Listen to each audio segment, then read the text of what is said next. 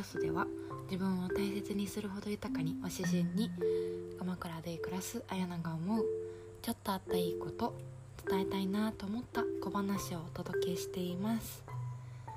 えー、3連休皆様どう過ごされましたでしょうか、えー、実はですねお休み期間私はちょっと体調を崩してまして2日ほど横になってあの寝込んでいました、うん、今日はちょっとそれに、えー、関連して、えー、日々のまるを当たり前にしないというタイトルでお話ししていきたいと思っています。はい。えー、もう本当に2日とか一日中寝込んでいるのはいつだったかなって思い返してみると1年とか1年半くらい前で私がベトナムにいた時だったんですよね。その時はちょっと面白いんですけどあの運動をしすぎてあの筋肉痛で発熱して筋肉それでなんかあの、ね、熱を出すみたいな ことをしてたんですけどうん本当にギャグみたいな話ですけど、まあ、それが最後だったんですよね。うん、でこう数日前ですよね。20時間以上こう横になってると変な感覚になってくるんですよね。例えばあのあれだけ朝起きれなかった起きれたらなって悩んでたのが嘘みたいに朝4時半頃にこうちょっと明るいんですよ。薄暗い光で、えー、鳥の鳴き声とかが聞こえて目が覚めたりとか。で思うわけですよ。あのこんなに早く目が覚めてるのに今が一番こう体を起こすのがしんどいタイミングだなんてみたいな感じですよね。うん。でまた思うわけですよ。ちょっと変に変な話なんですけどずっとこう天井が白地にあの木材の針でできてる天井のお部屋が実家なんですけどなんか何のためにここで 時間を過ごしてるのかなみたいな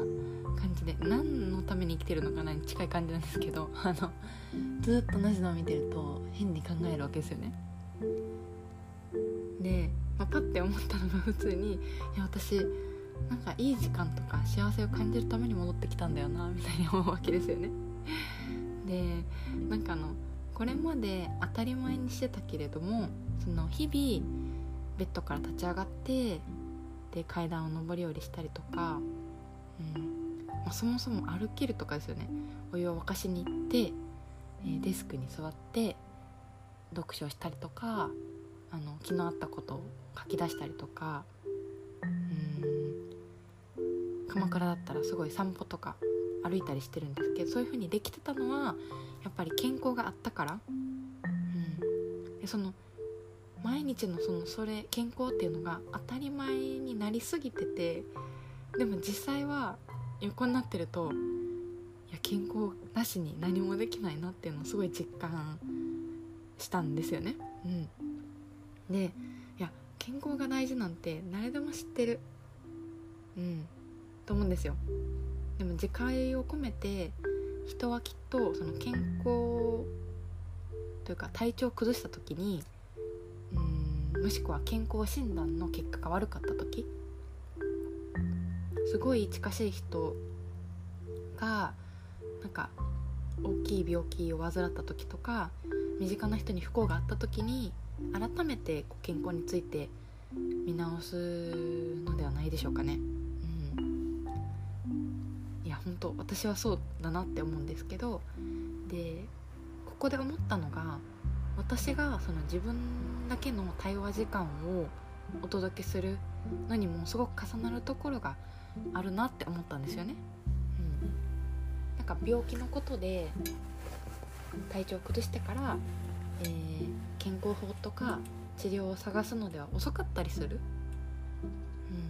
うん、体調を崩さないように日々予防していくことが大事だったりするじゃないですか。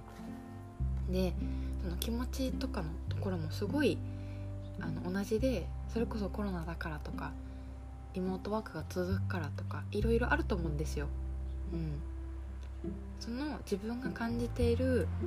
感情っていうものを抑えて体に出したりとか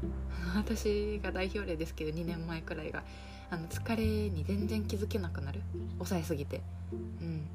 でまあ人によってはその精神的な病とかに発展するケースもありますよね、うん、なんでその日々感じてることを、えー、自分100%の時間もう遠慮ないですよね。うん。あの友達とか家族とかに言いにくいとか気を使ってしまうとかなしで話す時間を持つことで定期的に持つことで、えー、違和感のところをちゃんと拾える。小さいところも見てきるとかで整えることで結果的に、えー、大きななんか悪い結果を作らないみたいな感じですよね。大きい何か悪いことを作ったとしても立ち直り方が本当に違かったりします私は高校3年生からなんかそういう時間が定期的にあったなって思うんですけど、うん、結局はその入院治療みたいな形で医療費をこうわっと払うような感じがいいのか対応とかもそうですけど、まあ、運動とかも当てはまるかもしれないですけど体調とかそういう心を崩さないために日常でできる予防みたいなのを小さく取り入れていく、うん、まあどんなやり方でもいいんですけどね。そんなことを横になりながらじ